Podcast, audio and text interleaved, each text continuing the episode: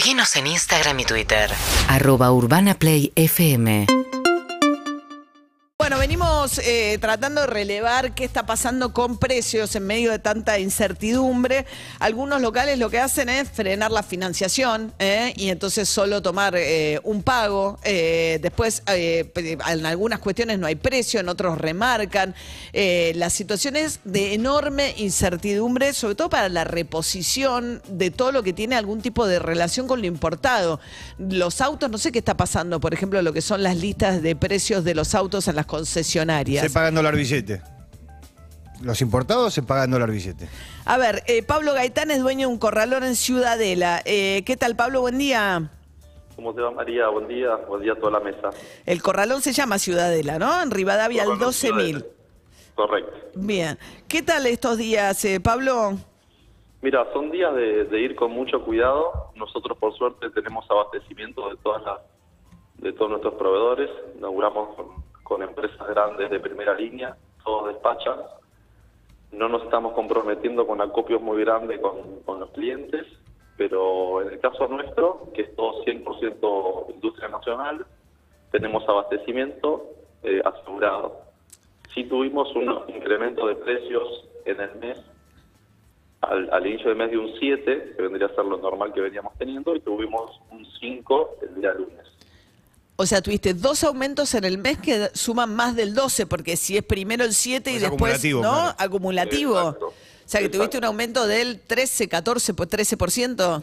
Estamos en promedio en eso, sí, correcto. Wow. Y estamos hablando de todos productos nacionales, o sea, no hay ningún componente de importados ahí. A ver, algo puede tener la pintura, pero es, eh, ver, cemento, ladrillo, placa de yeso, todo industria. Claro, todo de acá. Todo de acá. Sí, y vamos a suponer que la inflación sea del 8% eh, en abril. eh, te queda 5 puntos arriba el aumento que le están poniendo los proveedores. Eh, sí, a ver, eh, si lo medimos sí o sí con la inflación, sí, si nos vamos al índice de materiales o, digamos un poquito más fino, eh, vamos a estar para mí más cerca de, un- de un 10. Claro, claro, porque la inflación es la inflación promedio, el rubro, material de construcción, hay que ver, porque hay, ya los números después de este último salto están dando arriba del 8, ¿eh? para la inflación de abril, vamos a ver dónde termina. Pero claro, la construcción históricamente está muy ligada a los- al precio del dólar. Eh, yo creo que todo está ligado al precio Sí. del dólar en, en nuestro país. A veces decir la construcción está ligada, es decir, yo tengo que hacerle un servicio a un camión y a mí también me saltó el precio en dólares. Yo tengo que reponer una maquinaria o, tengo que hacer cualquier cosa y estamos casi todos dolarizados de alguna manera o con un ritmo de aumento de precio bastante parecido a lo que da la inflación todos los meses Claro. se diría que el dólar es o un insumo o una referencia más dentro del sector. Dentro del sector no existe el dólar. Eh, eso siempre lo explico. A mí me vienen a pagar el dólar yo digo, mira, yo tengo que pagarle a la financiera, es transferencia, es pesos. Eh, el dólar es una referencia más, pero no es que es una, una moneda corriente. en otra. Ujú. Y se frenan las compras, ventas frente, digamos, vos decís, en este, en este escenario, en el corralón, lo- co- ¿qué, qué- qué ves del movimiento económico mientras tanto? Eh, ayer tuve muchas llamadas de, de clientes de siempre para preguntarme si iba a despachar, si iba a mantener los acopios que tenía, si íbamos a tomar acopios para adelante.